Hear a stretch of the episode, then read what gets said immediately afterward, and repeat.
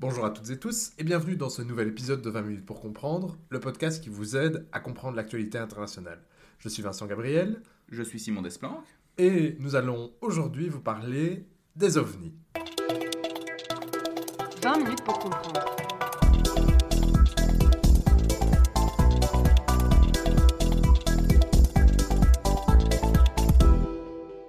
Simon, quand tu m'as annoncé que tu voulais faire une série sur les ovnis, j'ai été, dois dire, à la fois un peu surpris et j'ai rigolé. Peux-tu expliquer aux auditeurs pourquoi donc tu as choisi ce sujet? Alors disons qu'il y a plusieurs dimensions à ce sujet. Tout d'abord, le fait que tu en rigoles, pour moi, c'est révélateur d'une association progressive entre le terme d'ovni et de l'hypothèse extraterrestre. C'est-à-dire que derrière ces ovnis, il y aurait une manifestation de vie extraterrestre, on y reviendra. Or, mais ici, on est en plein dans, une dynamique qui m'intéresse énormément et qui fait directement écho à ce que j'ai étudié dans le cadre de ma, thèse sur la représentation des présidents américains au cinéma et les mythes qui leur sont associés. On est en plein dans la création d'un mythe. On est en plein dans la création de représentations représentation qui associe systématiquement aujourd'hui dans l'inconscient collectif ces ovnis avec les petits hommes verts, pour le dire simplement. Or, cette association est entièrement construite et surtout elle est problématique parce qu'elle empêche d'étudier sérieusement un phénomène qui, pour le coup, est digne d'intérêt tant du point de vue euh, des sciences dures que du point de vue même psychologique et sociologique. Deuxième élément qui m'a vraiment poussé à aborder ce sujet précis dans le cadre d'un 20 minutes pour comprendre, c'est le volte-face totalement remarquable des autorités américaines. En gros, depuis les années 50, les autorités américaines tournent ce sujet en dérision, on va le dire ainsi un peu platement, mais c'est plus ou moins le cas. Or, en 2017, le New York Times a révélé que l'armée commençait à sérieusement étudier des témoignages enregistrés par des pilotes de l'US Navy et de l'US Air Force qui sont confrontés à des phénomènes vraiment étranges dont certains ont été filmés. Il y a eu des vidéos qui sont disponibles encore aujourd'hui sur YouTube où on voit effectivement des caméras embarquées à bord d'avions de chasse Hornet qui euh, montrent des objets quand même comportement assez erratiques et qui justifient pleinement qu'on s'y intéresse sérieusement. Et enfin, j'en ai parlé par intérêt personnel. C'est un sujet où j'ai pas souvent été, euh, dans ma jeunesse, attiré par euh, les théories farfelues, les théories du complot. Il n'y en a que deux auxquelles j'ai cru quand j'étais euh, adolescent. C'était l'assassinat de Kennedy par la CIA, et j'ai assez vite cessé d'y croire une fois que j'ai commencé mes études en, sciences politiques. Ah, et bah, en soi, il y en a qui n'y arrivent jamais. Oui, oui, oui, non, c'est bien, c'est bien. Le progrès, le progrès. Le progrès. Et le deuxième, c'est que j'ai longtemps été captivé, mais vraiment captivé par le, le phénomène ovni. Et par l'hypothèse de la vie extraterrestre. Alors je me répète, mais la raison pour laquelle j'ai fait ce podcast ici, que je voulais faire cette série, c'est qu'en fait, pour moi, ces deux objets sont beaucoup trop liés l'un avec les autres, et on peut étudier parfaitement l'un en excluant totalement l'autre. Ah, donc ce n'est pas parce qu'on est sceptique sur l'existence des ovnis qu'on est sceptique de l'existence d'une vie extraterrestre. Je l'aurais mis dans l'autre sens. Ce n'est pas parce qu'on travaille sur les ovnis que l'on croit aux extraterrestres. Et vous avez des ufologues de renom qui travaillent sans, justement pour battre en brèche l'hypothèse extraterrestre. Et, mais quand on dit extraterrestre, ce n'est pas forcément une société... Euh, si, C'est-à-dire que s'ils sont capables de venir nous visiter, a priori c'est une société extraterrestre qui serait dotée... Voilà, Relativement fantasmée dans le cinéma, par exemple. Celle qu'on fantasme dans Rencontre du troisième type de Spielberg ou E.T., etc. Et en réalité, quand j'étais donc adolescent, j'étais très marqué par une série de Steven Spielberg justement que tout le monde semble avoir oublié. Alors elle était un poil oubliable, peut-être, mais elle n'était pas si mauvaise que ça. C'est une série, une mini-série en fait en 10 épisodes qui s'appelait Taken. Comme les films avec Liam Neeson, je pense que ça explique en partie l'omission. Sur laquelle Spielberg, qui est un grand croyant en fait, hein, de, lui en l'hypothèse extraterrestre, revient sur la comment dire la grande histoire des ovnis de 1947, et on va revenir sur pourquoi 1947, jusqu'à nos jours. Et à l'époque, on est milieu des années 2000. Et vraiment, à l'époque, j'y croyais. J'ai longtemps, je suis longtemps fasciné pour cette, cette thématique-là. Et j'y ai cru là pour le coup jusqu'à mes 18-19 ans. Et après, je suis tombé sur d'excellentes chaînes de vulgarisation, notamment l'actualité spatiale, etc. Des gens qui font du debunk en physique et en astrophysique de grande qualité. Et j'en suis venu à la conclusion, notamment aussi en écoutant Alexandre Astier, que tu connais bien, Vincent, ah que bah, cette hypothèse, elle est séduisante, et on espère qu'il nous écoute, lui. Ah euh, cette hypothèse est super séduisante, mais malheureusement, bah, pour expliquer le phénomène ovni, je pense pas que ce soit la bonne, et j'ai fini par cesser d'y croire. Et donc cette hypothèse, c'est laquelle pour être précis? Donc, en fait, derrière le phénomène ovni, il y a deux hypothèses derrière ces objets qu'on observerait dans le ciel. Et je m'utilise le conditionnel à dessein parce que Aujourd'hui, en fait, au terme d'OVNI, on tend à préférer le terme de PAN, phénomène Ouais. aérospatiaux non, identifié, parce que tout ce, qui est qualifié d'OVNI n'est pas forcément un objet. Ça permet d'être Oui, plus inclusif et d'éviter déjà de sous-entendre l'idée qu'il y a objet, donc forcément Ouais. soucoupe volante ou ça. triangle dans le ciel, comme on en a vu en Belgique entre 89 et 90. Et donc ces deux hypothèses? La première, c'est donc l'hypothèse de l'extraterrestre. Derrière ce phénomène ovni, il y a la vie extraterrestre, la preuve que nous ne sommes pas seuls dans l'univers, qui philosophiquement euh, rassure beaucoup, mais qui en réalité, d'un point de vue épistémologique, ben, disons que les preuves sont, sont très faibles. Et de l'autre côté, il y a ce qu'on appelle le modèle socio-psychologique du phénomène ovni. Et c'est à ce titre-ci que je veux vous en parler, et aussi parce qu'il s'inscrit en plein dans mes recherches sur les mythes. Et reclarifions tout de suite, sinon les auditeurs vont fuir après un terme. Donc c'est quoi ce modèle socio-psychologique des ovnis? Parmi les ufologues, les gens qui étudient les Ouais. phénomènes aérospatiaux identi- non identifiés, sérieux, il y a l'hypothèse que derrière ces euh, témoignages et ces observations, il y a des phénomènes explicables par des mécanismes psychologiques individuels et ou sociaux, donc des mécanismes comme la rumeur par exemple. Et donc est-ce que ça voudrait dire que euh, ces explications en- sous-entendent que donc les phénomènes qui auraient été observés n'existent pas? N'existe pas, ça si, ils existent, on les a vus, mais que derrière ces phénomènes, il y a quelque chose de parfaitement explicable. et de construits par euh, différents par mécanismes des mécanismes psychologiques et sociaux. Donc, c'est-à-dire qu'on applique ici en plein ce qu'on appelle le rasoir d'Occam. Le rasoir d'Occam, c'est quoi? C'est quand on cherche à expliquer un phénomène a priori inexplicable ou qu'on connaît mal, éviter de multiplier les hypothèses inutiles. C'est-à-dire que, par exemple, je vais appliquer rasoir d'Occam avec Vincent. Vincent, j'ai vu une licorne dans mon jardin. Ah bon? Ok, alors si tu n'étais pas un crédule qui... euh, voilà, tu me poserais la question, mais peux-tu me le prouver? Oui. Et donc, Peux-tu vas-y. me le prouver? Eh bien, écoute, oui, il y a des traces de sabots dans mon jardin. D'accord. Et donc, puisqu'il y a des sabots, c'est forcément une licorne. Et moi, je devrais te rétorquer, mais c'est peut-être un cheval. Voilà, tout à fait, c'est l'hypothèse la plus simple. Parce que à ce rasoir, à ce rasoir d'Occam s'ajoute une règle qui est, euh, je pense, que vous devez tous, ga- toutes et tous garder à l'esprit. Un phénomène extraordinaire demande des preuves plus qu'ordinaires. Mhm. C'est-à-dire que si j'ai dit à Vincent, j'ai vu un cheval dans la prairie du fond, ok, bon, il dirait, bah oui, c'est Oui. normal, c'est une prairie, prairie, il n'y a rien de louche.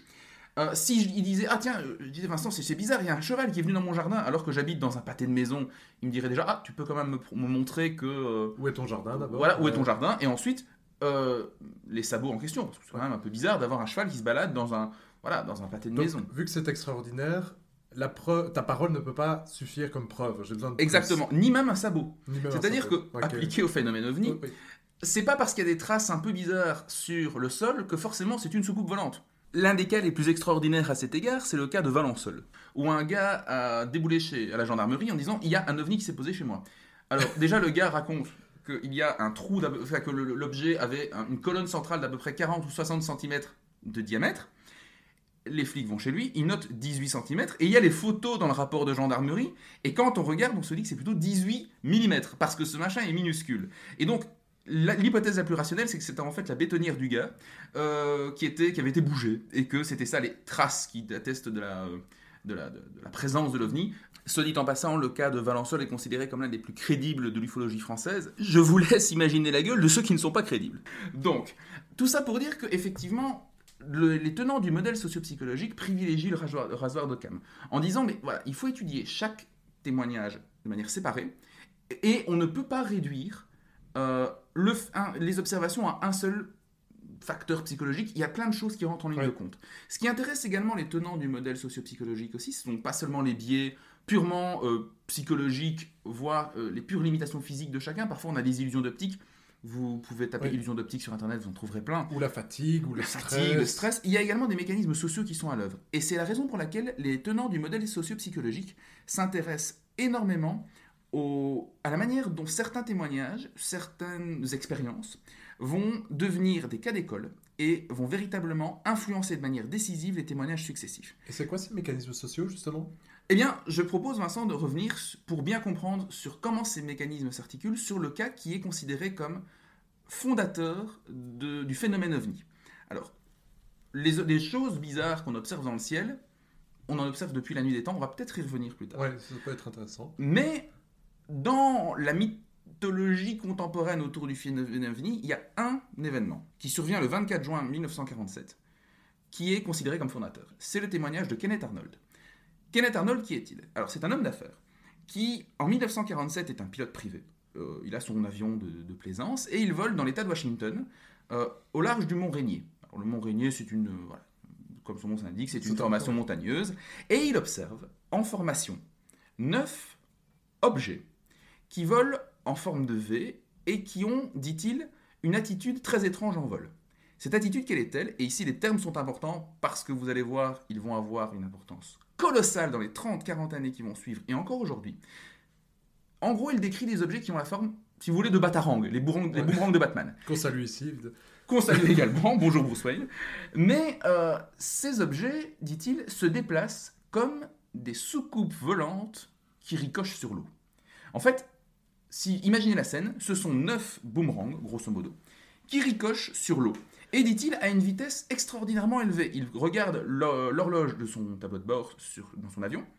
Il estime la distance et il dit il vole à à peu près 2800 km/h. Voilà, Et donc, il décrit pas la forme de ces objets comme étant des soucoupes. Ils disent Exactement. Le, leur- le mouvement de leur vol est similaire à des soucoupes qui Ricoche ricochent sur l'eau, Exactement. dans l'air. Sauf que Kenneth Arnold en parle autour de lui et alors on peut, on peut, on peut dire beaucoup de choses sur certains, la qualité de certains témoins d'OVNI. Certains cherchent vraiment la fame et l'argent. Euh, lui, c'est clairement pas son cas. Sauf que il en parle. il l'avait déjà. L'argent, bon, il en a. bon, on, On on en a en jamais, on en a jamais trop, on en a jamais trop. Oui. certes. Euh, et du coup, on peut exclure pour, pour Kenneth Arnold raisonnablement cette hypothèse. Par contre, il rentre à la base et il dit à ses amis Mon Dieu, j'ai vu quelque chose de vraiment bizarre. Et de fil en aiguille, ses amis lui disent de contacter les journalistes. Et les journalistes l'interviewent. Et il répète ce que je viens de vous dire. Donc il a vu des objets en forme Ok, ouais. batarang, on dit pas batarang, mais voilà, qui ricochent comme des soucoupes. Et que retient le journaliste? Il retient le terme Soucoupe. soucoupe volante. Ouais. Alors, ce témoignage, il va mener, dans les semaines et les mois qui viennent, à une série d'observations d'objets que les gens décriront comme des soucoupes volantes. Et c'est là les mécanismes Et sociaux. donc, les gens décrivent des éléments dans le ciel qui seraient des soucoupes. Donc là où le premier témoignage c'était... parle d'un objet plus complexe, Voilà. effectivement, les gens après vont regarder davantage le ciel, parce que ce témoignage est surprenant, et observer des soucoupes. Donc la réalité supposée de ce qu'ils voient est façonnée par ce tout premier témoignage qui décrivait donc Voilà. C'est-à-dire qu'en fait, raisonnablement, du point de vue des tenants du modèle socio-psychologique du phénomène ovni, on se dit que tous les témoignages qu'ont suivi ceux de Kenneth Arnold étaient potentiellement biaisés, Oui, ben oui, c'est ça. ou en tout cas qu'on peut largement expliquer le phénomène par autre chose que la visite d'extraterrestres. Par- C'est pas pour dire qu'il n'y a pas des témoignages extrêmement flippants euh, ou extrêmement interpellants. Juste pour dire que l'explication plus rationnelle pour pas mal de ces... Ce sont les mécanismes sociaux dont on a commencé à parler il y a quelques minutes. Tout à fait.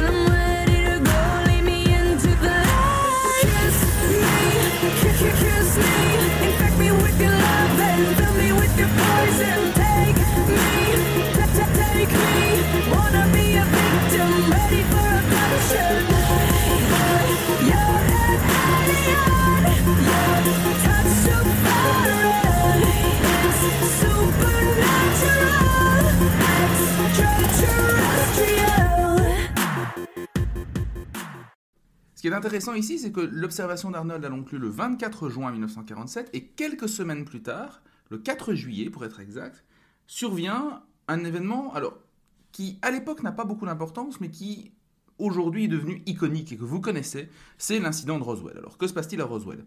Le 4 juillet, après une série d'observations euh, dans la région, l'Air Force annonce avoir récupéré un de ces fameux disques volants. À noter que c'est donc bien l'armée américaine elle-même qui emploie le terme de disque volant Ah oui. et partant donne du crédit à ces témoignages. En fait, il y a une explication assez rationnelle derrière cette euh, révélation a priori sensationnelle de l'armée.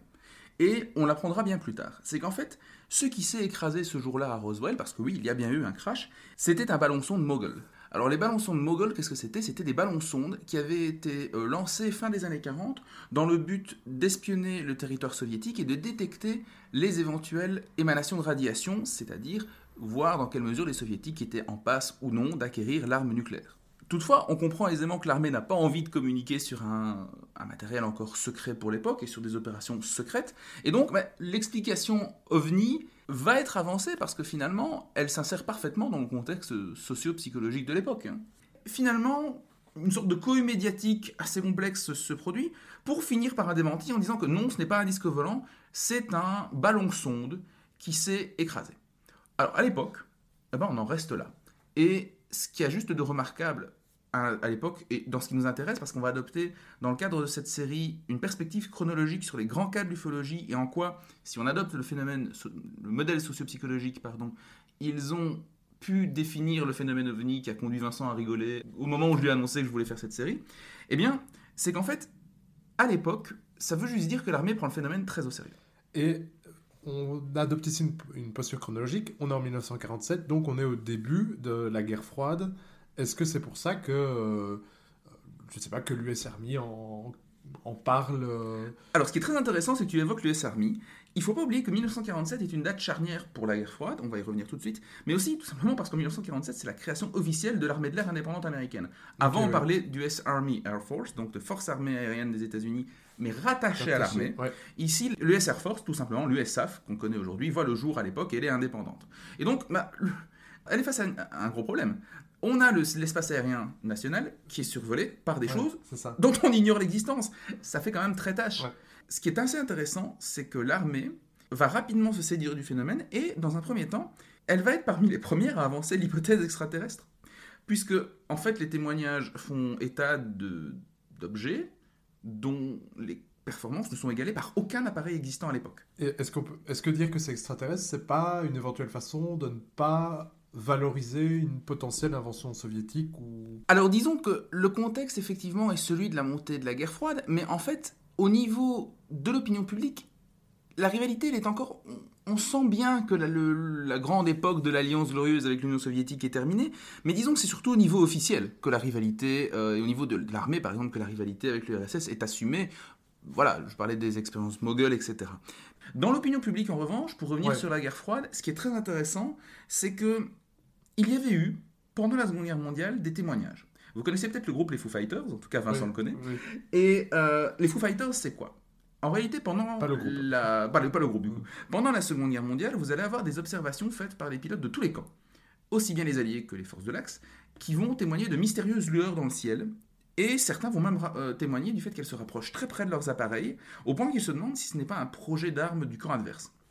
Aussi bien les Alliés pensent, les, équipages de bombardiers pensent que ce sont des chasseurs allemands nouvelle génération, les Allemands pensent que les, voilà, les Alliés ont trouvé leur riposte euh, à leurs chasseurs à réaction, bref, tout le monde s'ignore, mais dans le contexte de la guerre, ce n'est pas l'explication extraterrestre qui prime. On se dit, c'est une arme nouvelle dont on ignore la, la technologie et qu'on a tout intérêt à suivre de près. Ce qui est intéressant, c'est qu'au niveau de la psychologie collective, en 1947, comme je viens de le dire, on n'est pas encore dans une guerre froide hyper aiguë où on se dit d'office dans l'opinion publique, ce sont les Russes.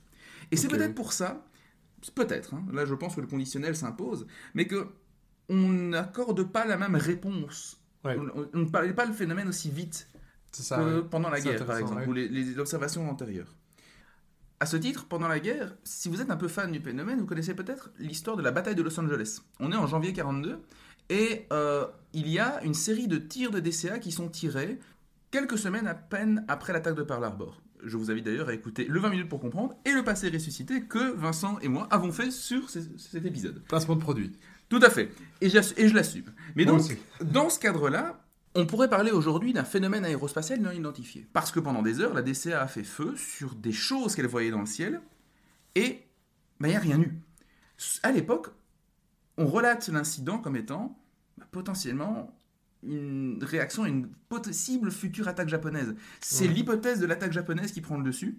Là où en 1947, ces témoignages ben, n'ont pas la même... On les analyse Ouais. pas sous le même prisme. Oui, on n'a pas un ennemi aussi clairement identifié tout de suite là. Pas tout de suite. Ça viendra deux, trois ans plus tard. Ouais. hein, le, le blocus aérien de. Berlin, par exemple, montrera bien que voilà, ça y est, on est en confrontation aiguë avec les Russes. Mais à l'époque, ben, pas encore tellement. Mais donc, Roswell, pourquoi est-ce que c'est important aujourd'hui? Parce que euh, des années plus tard, dans les années fin 70, fin, fin- fin 80, pardon, va sortir un bouquin qu'on peut clairement appeler conspirationniste, dans lequel on va dire que l'Air Force à l'époque a menti sur le sujet Mhm. et qu'en fait c'était un crash de soucoupe volante et que non seulement c'était un crash de soucoupe volante qui a permis de mettre la main sur des technologies qui ont permis de développer notamment la furtivité, voilà ça va jusque là, mais aussi, mais aussi qu'on a remis la main sur des cadavres d'aliens. Et intéressant, on reprend le terme de soucoupe volante dont on a parlé. Là. Voilà, là pour le coup, c'est la force elle-même qui parle des disques Ouais. volants pour Ouais, les c'est ça. Et donc, ce qui est aussi intéressant et qui met la puce à l'oreille des tenants du modèle sociopsychologique, c'est que ces observations fonctionnent par vagues. Mhm. Donc on a une première vague en 1947 qui va conduire l'Air Force à mettre en, en- en place le projet Signs. Et le projet Signs est un projet tout à fait officiel, financé par l'armée américaine, qui a pour but de déterminer l'origine de ce projet. Fait très intéressant, le rapport final produit par le projet Signs est aujourd'hui inaccessible. Ah. Euh, et alors, pourquoi est-ce qu'il l'est? Bah, Parce que, en fait, en gros, les membres du projet Signs étaient très favorables à l'hypothèse de la vie extraterrestre. D'accord. Alors évidemment, vous voyez venir avec Ouais. leurs gros sabots les théoriciens du complot, mais pour le coup, c'est vrai qu'on ne le trouve pas. Celui suivra le projet Grudge, qui est beaucoup plus critique. Et en fait, c'est une nouvelle vague en 1952 qui va vraiment marquer euh, un volte-face complet dans l'armée américaine. On est en 1952 et ce coup-ci, on observe des objets un peu bizarres, ou en tout cas des phénomènes. J'utilise le terme d'ovni, vous l'avez remarqué, même si je disais que pan est peut-être mieux, mais je trouve Ouais. que ovni est plus interpellant. Mais donc on observe des ovnis pas très loin de la Maison Blanche. Et là, pour le coup, il y a des chasseurs qui sont envoyés, euh, de la garde nationale, qui sont envoyés, qui décollent. Et euh, ben, c'est vraiment un incident qui décrédibilise pas mal l'US Air Force, qui organise pour le coup une conférence de presse, dans laquelle elle essaie de sauver les meubles. Et à ce moment-là, on estime que il faut que l'Air Force reprenne les choses en main, et les, tous les croyants en l'hypothèse un peu extraterrestre sont écartés, au profit des tenants d'un, disons, assez très sceptique, qui ont pour but de débunker systématiquement toutes les observations. Pourquoi? Bah Parce qu'on ne veut pas que la population perde confiance ça, dans l'instance, alors que la, la guerre froide, pour le coup, est bien entamée, dans l'instance qui est chargée- de- d'assurer la sécurité euh, de l'espace national américain. Et donc là, on adopte une position de principe où tous les signes éventuels Voilà. euh, d'OVNI doivent être doivent être systématiquement débunkés. Et alors la preuve, la meilleure preuve de ça, c'est que vous connaissez peut-être le nom Blue Book, projet Blue Book, qui est en fait le successeur de Sign et de Grudge, donc les projets mis en place par l'armée américaine. Pour le projet Blue Book voit le jour, je pense, en 1954, et il va analyser presque 12 000 cas. Et sur ces 12 000 cas, il n'en retiendra que 700 comme étant potentiellement dignes d'intérêt, dignes d'intérêt dans le sens inexpliqué et souvent par manque de preuves. Et en fait, c'est ce- il y a plus ou moins aujourd'hui en France, vous avez le GEPAN, le groupe d'études et d'informations sur les phénomènes aérospatiaux non identifiés, une instance tout à fait officielle qui recense les témoignages d'OVNI, qui enquête sur eux. Et bon nombre de cas sont classés C, c'est-à-dire que ce sont des cas irrésolus, mais euh, on ne peut pas statuer sur leur nature parce qu'il manque de preuves, tout simplement. Ça tr- pourrait très bien être, par exemple, un avion à l'atterrissage, la Lune, qui mène à bon nombre de euh, mauvaises interprétations. Ah oui, c'est ça. ouais. Euh, pas parce que euh, E.T. est venu et qu'il a perdu son téléphone. Enfin, pas forcément, ça pourrait. Et donc, en fait, c'est un peu la démarche qui sous-tend le projet Blue Book. Au point qu'en fait, il y a une dynamique intéressante qui se met en œuvre, et je pense que c'est Laurence Nardon qui, dans un épisode de New Deal, utilisait la formule que j'aime beaucoup. C'est que la culture populaire va venir remplir le vide laissé par le silence des instances officielles. En gros, vu que l'armée ne communique plus sur des choses qu'on continue à observer, et qu'elle semble suspecte, du Ça coup, fait un mystère et ça attire le cinéma, par exemple. ça attire le cinéma, et les pulps à l'époque, hein, donc Ouais. les magazines qui diffusent d'assez piètre qualité, mais des magazines de jeunesse, etc., euh, et qui vont donner libre cours à l'imagination d'auteurs euh, particulièrement foisonnants, qui vont reprendre à leur compte l'hypothèse extraterrestre et l'assumer à plein. Et donc, c'est à ce moment l'entrée véritable du phénomène OVNI dans la culture populaire. Voilà.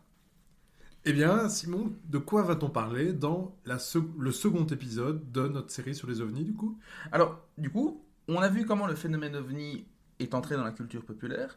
On va maintenant s'intéresser à la manière dont les extraterrestres sont venus s'y greffer de manière beaucoup plus intense encore. C'est-à-dire que non seulement ils ne pilotent plus, cette fois-ci, on les observe de près, voire ils nous enlèvent. Ils sont chez nous, dans les campagnes, sur les réseaux sociaux, ils sont partout. Ils sont partout, mais surtout dans l'imaginaire de ceux qui veulent les voir, et rarement ils laissent des preuves tangibles, et, spoiler, il n'y en a encore aucun qui a eu l'intelligence de se poser à un endroit où on pourrait les voir. Voilà, tout un programme. Merci Simon de nous emmener dans ce voyage par-delà l'espace. Et à très bientôt, chers auditeurs. Au revoir